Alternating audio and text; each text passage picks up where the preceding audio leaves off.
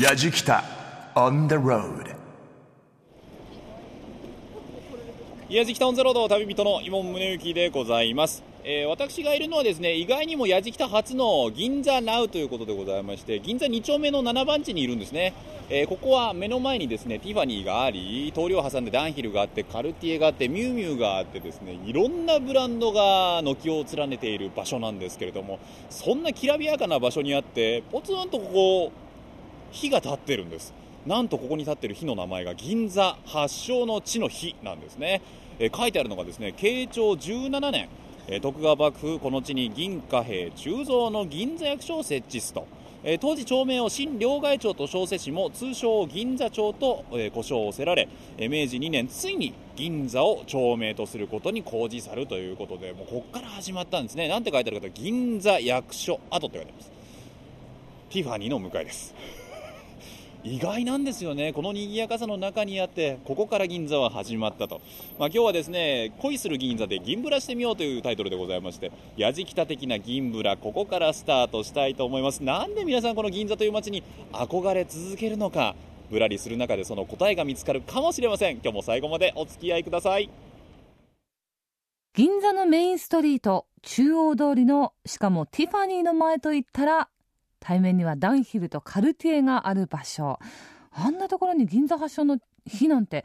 ありましたかね？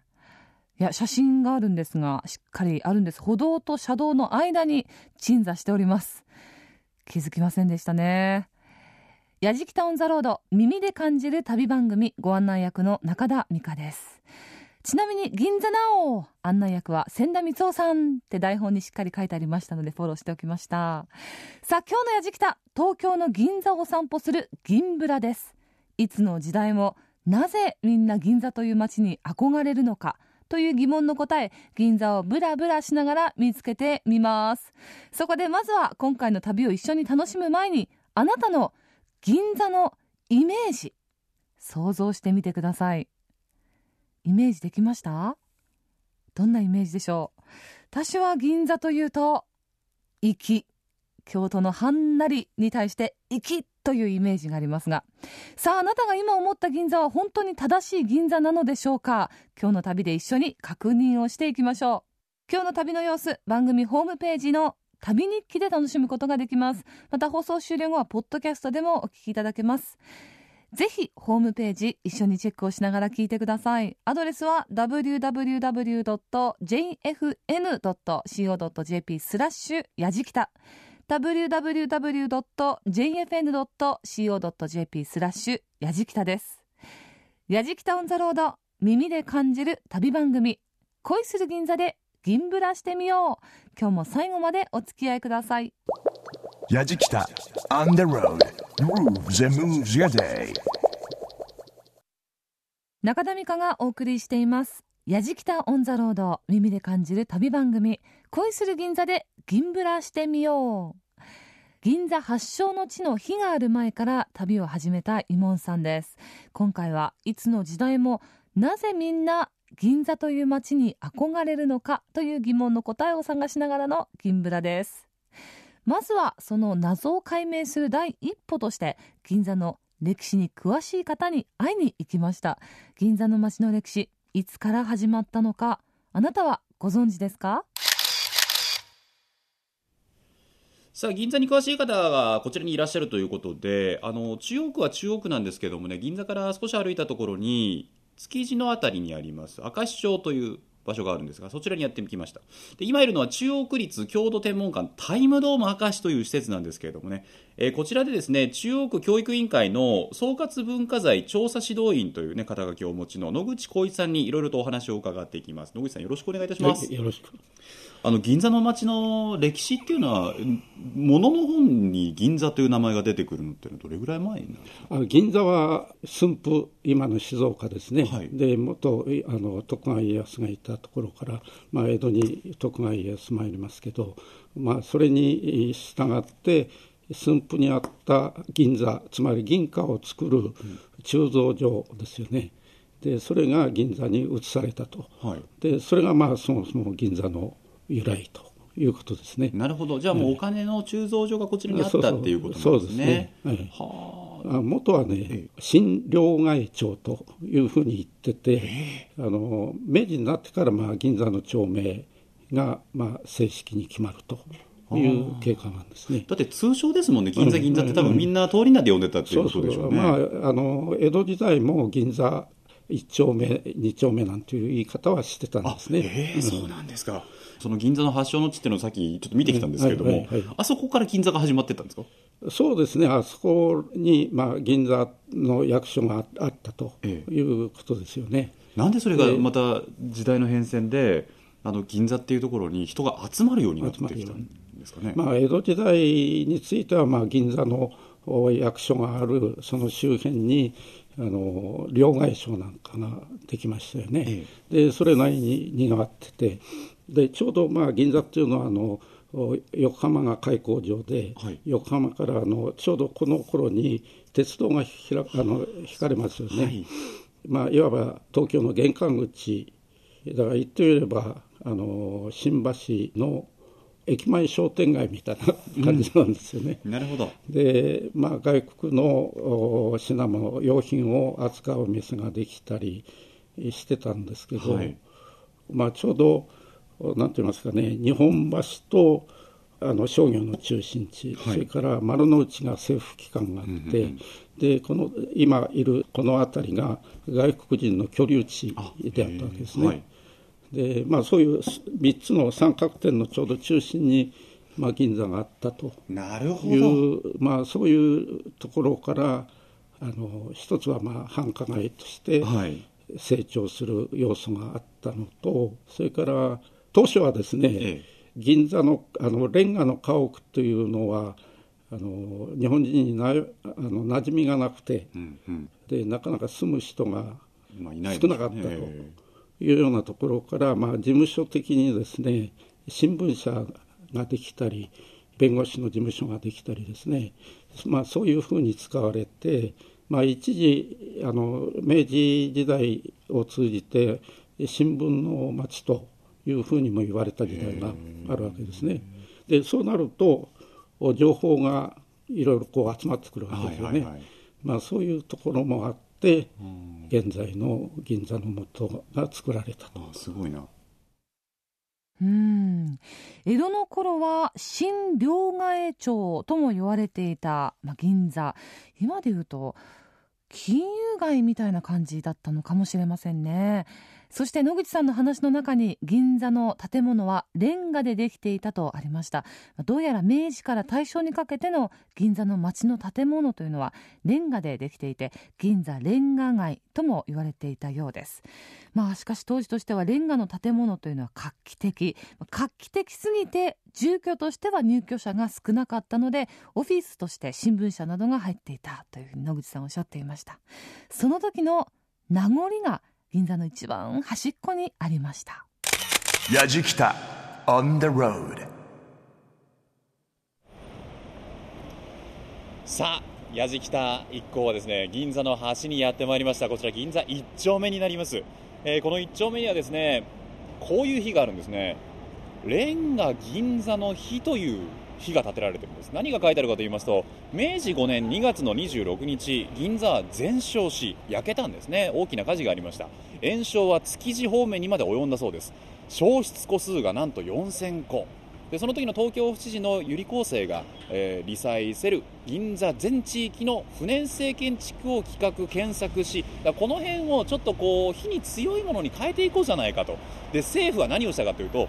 国費国のお金を持ってレンガ造り2階建てアーケード式洋風建築を完成すとそれが銀座の街並みを作っていったんですね。で実はここにはですねその当時を思わせるレンガ残ってるんです。そしてガス灯皆さん分かりますか？あの明治になるとねあのガス灯がこの銀座の街並みを彩っていくんですけどもそのガス灯もここ一基残ってるんですね。それが銀座の1丁目になります、えーこの銀座1丁目からですねずっと銀座という街は8丁目の方まで伸びてるんですけどもせっかくレンガですからね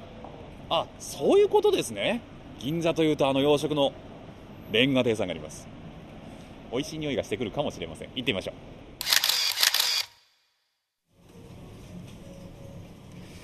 さあ私も憧れというかですね非常に思い出の深い老舗のレンガ亭にやってまいりましたけれどもそして私の横にはですねこちらも実はお会いしてゆっくり話が聞きたかったレンガ亭のオーナーの木田明俊様がいらっしゃいます。木田さんよろしくお願いいたします。よろしくお願いいたします。憧れの人ですよ僕からしたら。レンガ亭のオーナーなんてって思いましたがお店僕何度も来てるんですが、はいはい。よそういえば詳しくお店の歴史って存じ上げなかったなと思うんですがこちら創業は何年になるんですか、えーっと1895年ですから明治28年ですね。明治28年ということは、今年で創業がえー116 110前116年過ぎたのかな確か。年。木田さんはちなみに何代目になるんです私かは3代目です。3代目ですか？そのうちが始まった頃は日清戦争っていうあの中国と戦争だったよね、はいはい。それが終わって今度明治35、6年に今度日露戦争ってなりまして、ね。それが終わって今度なんて言いますかあの大正時代に突入してあの第一次世界大戦ですか、はい。えー日本はその時は連合国だったんですよね、それでまあ一応勝ったような形になっちゃったんですけどでその後にそのいろんな人が入ってきまして、え料理の幅もそのフランス料理だけじゃなくてドイツ料理とかいろんなのも入ってくるわけですね、はい。それで非常にあの料理でもその文化でも幅が広がっていくんですね、それで、まあ、あの来てくれるお客さんは大体その当時ジャーナリストの方とかその大学の先生方とか多かったもんですから、ええ。あのいろんな新しいニュースを教えてくれるんですよね、はいはい。それが非常に助かったって言いますね。新聞記者の方も一線でやってる方がその帰ってくると寄ってくれたりして、ねそれは非常に助かったって言ってました。いろんな情報が集まってくるからそうですね。こっちとしても新しい試みでいろんなメニューを出していく。そうですね。でこうこういうこういうのはどうですか？こういうのはどうですか？って質問できたそうですね。ああそうですか。えそれからあの分かんない横文字なんかその大学の先生に聞けば大体訳してくれるから。そうですよね。この新しいドイツのこの料理なんだけどこれ名前なんて言うんだろうって言ったら全部教えてくれるわけですからね。大体そうですね。普通の人は分からないの。をやんっそういう方がいたんで助かったって言ってましたですね。こちらのお店から生まれた料理っていうのはそうですね。一番残って有名なのはポークカツレツですとか、それからフライもんですとエビフライとかから白身魚のフライとかあとはライスもんですとハヤシライスとかオムライス。が一番代表的ですね。そうですよね、そういうこう、まあ、ならではの洋食も、はい。この銀座においてはいろいろなお店があったので、はい。切磋琢磨していってそれぞれのレベルが上がっていったというような。それはあると思います、であの新しいものをやろうって方が集まってきたんですよね銀座ってとこは。え僕はやっぱりどうしてもその池波正太郎先生のエッセイを読んでると必ずレンガ亭さんが出てくるので すごくやっぱり憧れの場所ではあるんですけれども。えあの先生も浅草生まれでしょ、ええ。私の祖父も浅草生まれなんであそうなんですか。そんなんで気があったこともあるんだと思います。どんな方だったんですかね池波先生は。先生って昔の本当に江戸江戸っ子って言いますか言葉はどっちかというと落語家に近いような感じですよね。そうですか。ええあの江戸弁ですよね。じゃあもうチャキチャキですね。そうです。うちの祖父もそうですね。江戸弁でしたから。だからそのまま話が通じるんですよね。レンガ亭さんのでもメニューをちょっと見せていただくと非常にこの銀座の真ん中にあってとてもリーズナブルなお値段で洋食を出されている。はい。メニューいろいろ見てると美味しそうなものがたくさんありますがやっぱりあのオムライスのところにちゃんと元祖って書いてあるんですね。えあのーそれね書きようもなくなっちゃったっていうのね。あのオムライスって書くと普通の今はたあの薄焼き卵で包んだのが主流でしょ、えですからそれとごちゃごちゃになって分かんなくなるということとから作る方にしてもねあの間違えちゃう場合もあるんですよね、ええ。ですからそれでそういうふうに書こうということでまずこんなにこの名前につけたのはまだ2 3 0年前からなんででもということは僕らがイメージしているオムライスとこちらのオムライスとはちょっと違うっていうことですよ今のあねの昔ねライスオムレツってやつですよねオムレツの中にライスが入っちゃっているんですね。気になっちゃってるリスナーさんも多いと思うんですみませんあの、せっかくこちらに来たので、はい。元祖オムライスいただいてもよろしいですか？笑ってる笑ってる。じゃあすいませんいただきます。よろしくお願いいたします、よろしくどうぞ。ヤジキタ On the road さあレンガ亭の元祖オムライスが到着いたしました。やっぱりね僕らがイメージしてるオムライスと違うんですよね。卵の中にご飯が入ってるのではなくて卵をこうご飯と一緒にこう混ぜたものを焼き付けた感じ。でもケチャップのかかり方はあのオムライスなんですね。美味しそう。このねバターの香りがいいんだな。ではいただきます。うん。うわあのね口の中でね味が膨らむんだよね。ボンって。オムライスの味がボンって。びっくりするわ。こんなに香り高いんだって思うぐらいバターたっぷり。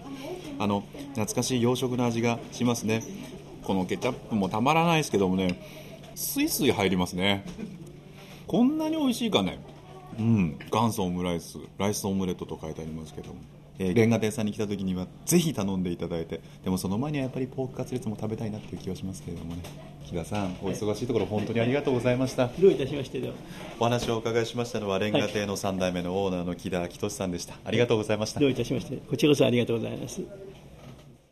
中田美香がお送りしています「やじきた on the road」耳で感じる旅番組。恋する銀座で銀ブラしてみよう美味しそうですね。私も何度となくこのレンガ亭には足を運んでいますけど店内入るだけでなんかワクワクします。時代のなんかね重みがこうじわーっと感じられるようなそんなお店ですが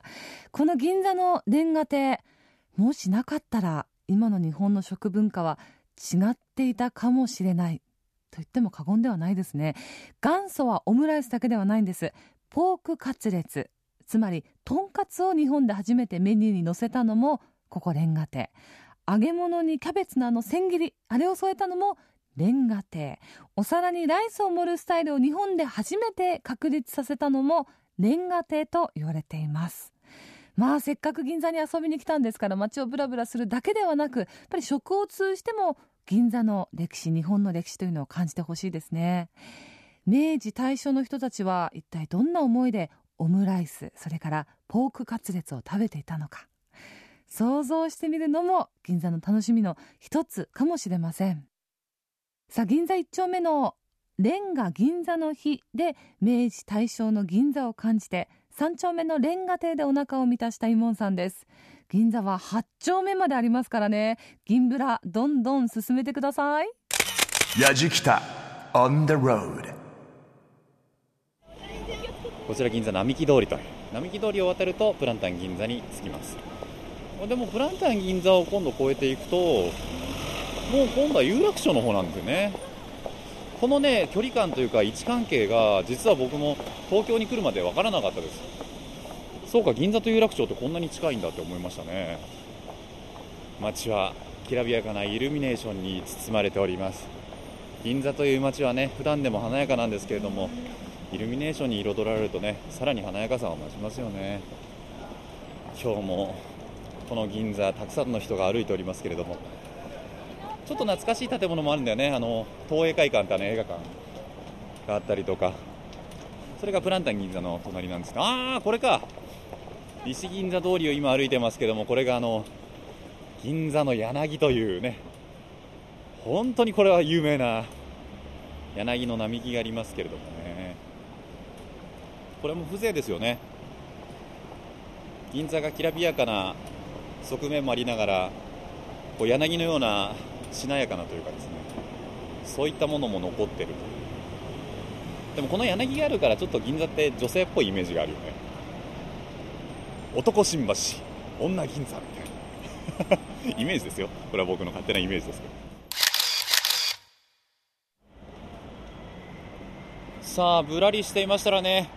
もう一つモニュメントを見つけました。なんて書いてあるかと言いますとこれ銀恋の日なんですよね。あの有名な歌です。東京で一つ銀座で一つというねあの有名な歌でございますけれどもなんと交渉300万枚以上も売り上げた大ヒットナンバーなんですね、えー、昭和36年の曲ですけれども、えー、銀座の恋の物語銀恋の日がちゃんとこちらにあるということでね、えー、心の底までしびれるような吐息が切ないささやきだから。いいですね。なんかこう大人の恋が生まれる街なんですよ。銀座というのはね。えそしてその横にはですねこちら銀座の象徴の柳並木の木があります、え柳銀座の柳も有名ですね、えー、明治15年頃、え、銀座に植えられて銀座の象徴とされたが3度の変遷を経て昭和43年銀座通りの改修とともに姿を消したということでただこの度西銀座通りが東京都のシンボルロードとして、え、歩道拡張とともに、え、御影石舗装を施しえ面目一新されたことを機に並木を柳に変えて銀座の象徴復活を果たしたということでございます、え銀座の柳がねこちらの銀座の並木にぐーっとありますけれどもこのね並木に柳があるのはやっぱ風情ですよ。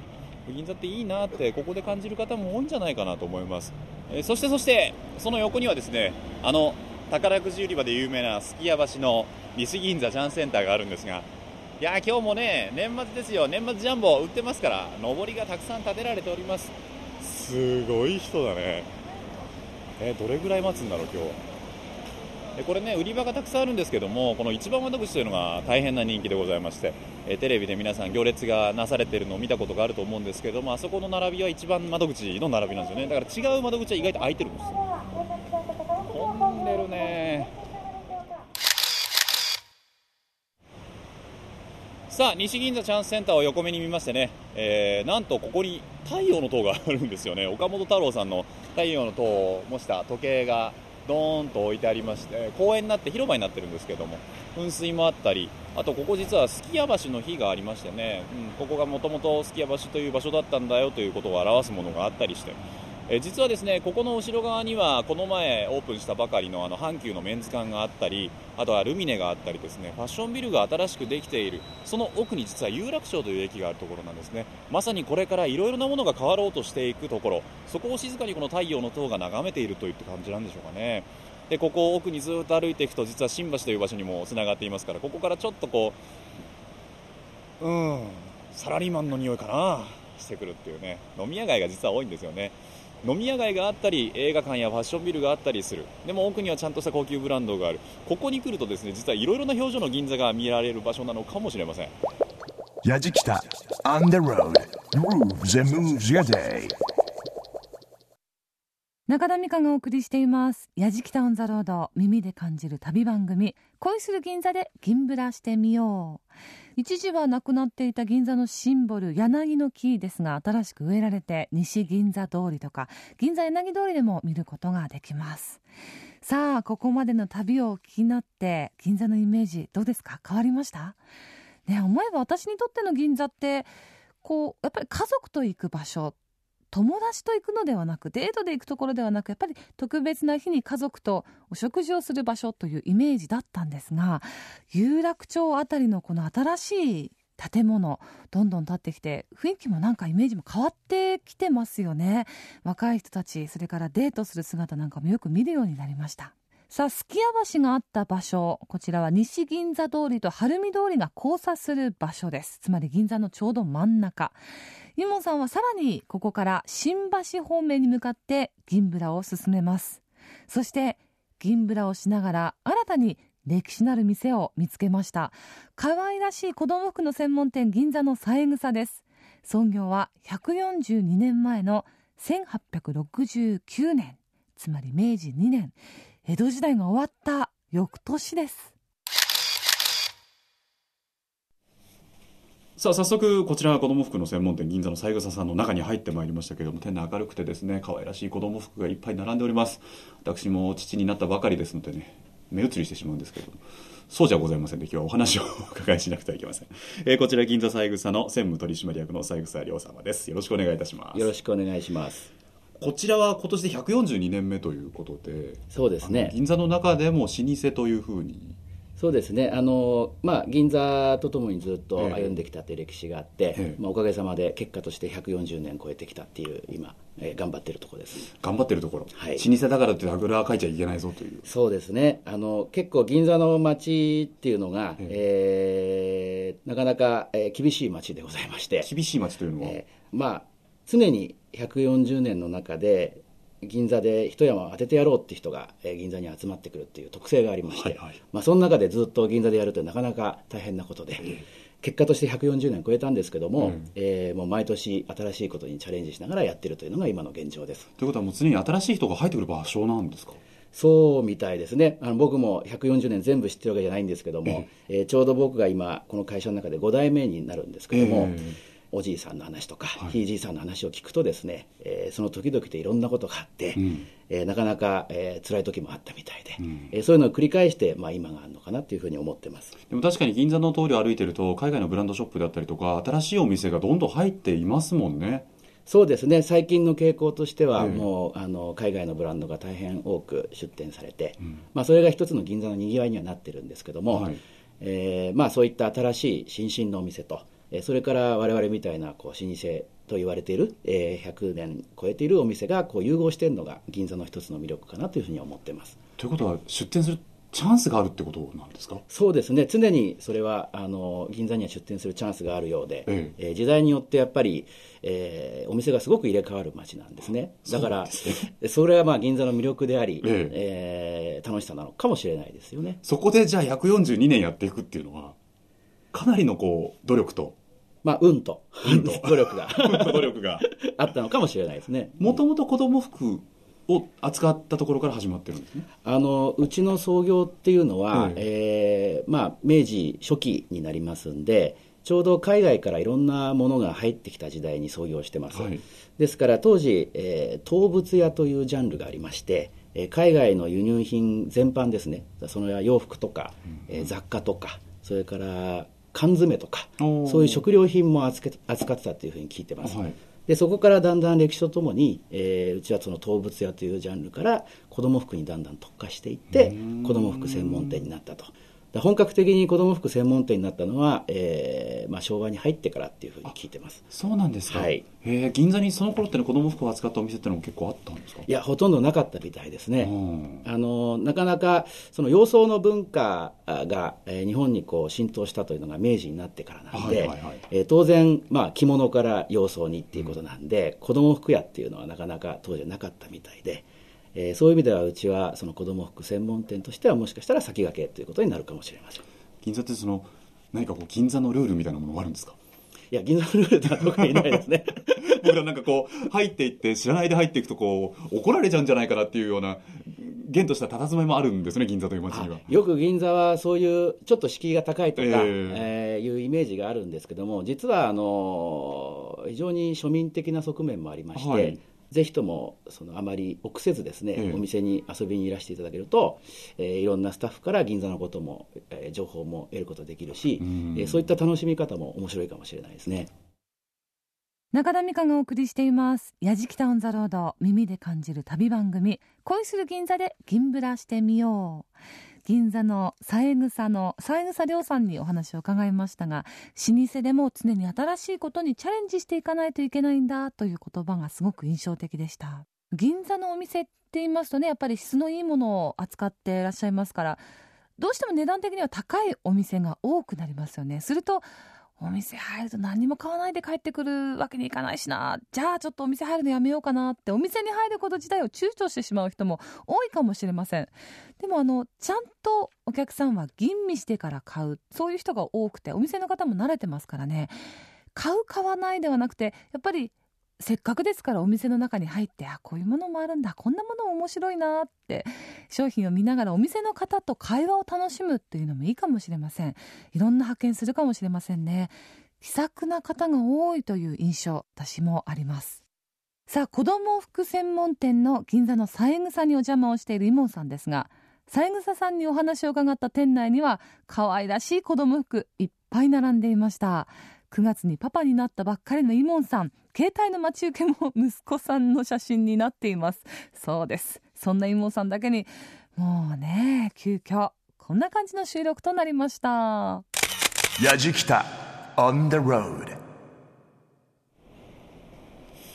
いや三枝のちょっと上の方にですねいいんですか？僕こうパパ目線で専務に自らにお洋服をご紹介いただいてすみませんなんか。いえいえどうぞ見ていってください。うちの子なんですけどこんな感じのあ可愛いですね。可愛いでしょ？いつ生まれたんですか？9月の11日に生まれたばっかなんですけど こういうこうイメージしながらちょっとせっかく来たんでどんなものがあるのかってご紹介いただいてもいいですか？男の子ですよね、はい。そうすると,、えー、とうちのオリジナルのコレクションの場合はあのウールを使ったこれもう大人のスーツと同じ素材を使った、えーベビーのサロペットなんですよ、い。いな こういうのをト、まあ、例えばお宮参りとか、はいはいはいはい。えー時に着てもらうと非常にいいかと思います生地もすねごいしっかりしてるんですね。触ってみてください。あすごいしっかりしてる。胸のところにこの S のそうですね。三枝の S のロゴをあしらってます。ちょっと見てるとキリがないんですけどももう少しお時間いただいてしばらくお店の中拝見してもよろしいでしょうか。ぜひ見ていってください。はいありがとうございます。わざわざ専務自らいろいろと教えていただきましたけれども、えー今日お話を伺いましたのは、えーこちらの専務取締役の三枝亮さんでございました。ありがとうございました。ありがとうございました。やじきた On the road 三枝さんの、ね、ご主人のお話を伺っていると確かに銀座ぶらりしてて思うのは古い中にも新しいお店がたくさん並んでいてでもそれが非常にマッチしている混然一体としているそういう表情を、ね、改めて感じることができたんですけれども銀座を、ね、ぶらりしてたらこちら今僕たちがいるのはですね銀座6丁目6番地なんですよ。朝日ビルディングの前にいます、えここはね旧朝日新聞のビルだった場所なんですがその目の前ですね。なんとあの石川啄木の日がありまして、えー、啄木実は朝日新聞社に勤務していたんです、えー滝山町という場所なんですけれども、えーこの朝日新聞社に勤務していたその可否があるんですね、えー京橋の滝山町の新聞社。日灯る頃の忙しさかな啄木。この日の後ろにはちゃんとあのキツツキも 止まっていたりするんですけれども。こういう可否があってその風情を楽しみながらこの銀座を歩くのも銀座ぶらりの楽しみなのかななんてちょっと思いましたいやー銀ブラを通して本当にたくさん記念碑があるんですね。銀座発祥の地の日。レンガ銀座の日。銀座柳の日。それから銀恋の日。すき家橋跡の日。そしてこの石川啄木の可否と。ねえ。あの他にも銀座たくさんの日それから説明の看板っていうのがありますのでねこういった場所を巡ってみるというのも楽しいかもしれません。いやーしかしイモンさんの親バカっぷりったら可愛いですね。可愛いでしょうって。そんなやりとりかよって思ってしまいましたが。えー、可愛らしい銀座の三枝の素敵なお洋服は買ったんでしょうか？どうなんでしょうか？詳しくは旅日記で確認をしてみてください。さあそんな銀ブラをしているイモさんなんですがまだまだあるお店が気になったようです。そのお店はお箸と子供和食器の専門店銀座ナッツのです。銀座には老舗と呼ばれるお店がたくさんあるんですがこのお店銀座の中ではまだまだ新しいお店です。でもとっても銀座の街に溶け込んでるお店でもあるんです。やじきた On the road.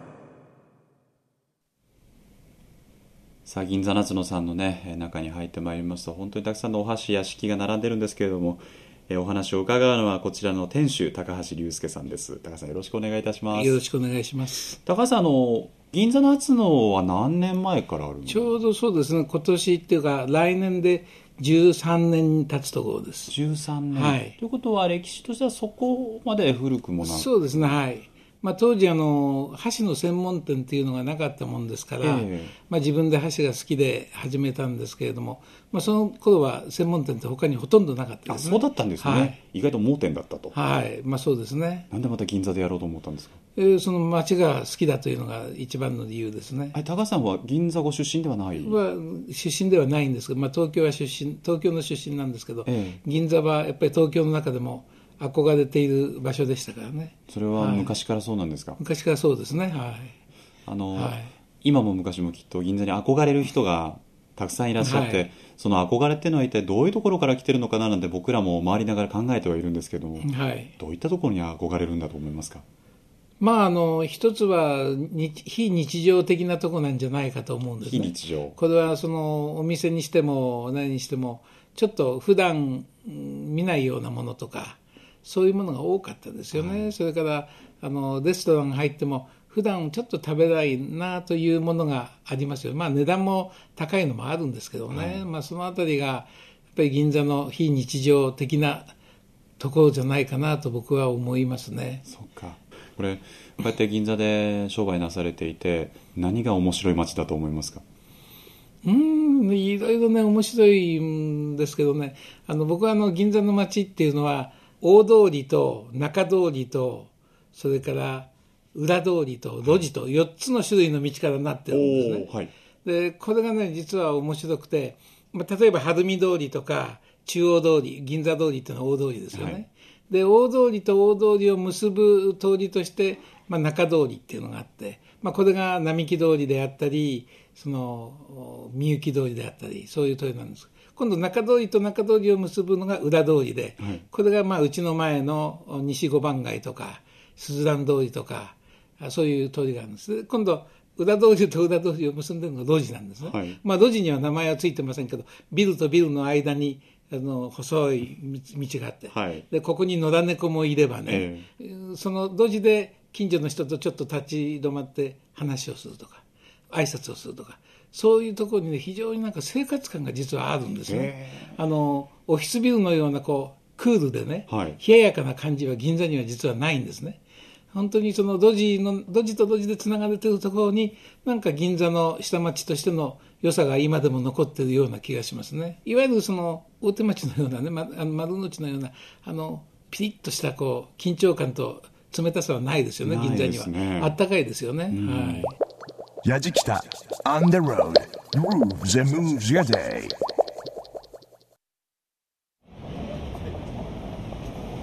矢敷タウンザロード今日は銀座をぶらりとした旅でしたけれども皆さんいかがだったでしょうか？今僕らがいるのはですね銀座4丁目です。多分銀座の中でも一番有名な場所だと思います。和光があり三越があって本当に銀座のにぎわいがここで味わうことができるその四つ角に立ってるんですけれどもね。あの昔は銀座に行くと新しいものと出会えて自分を磨くことができたと。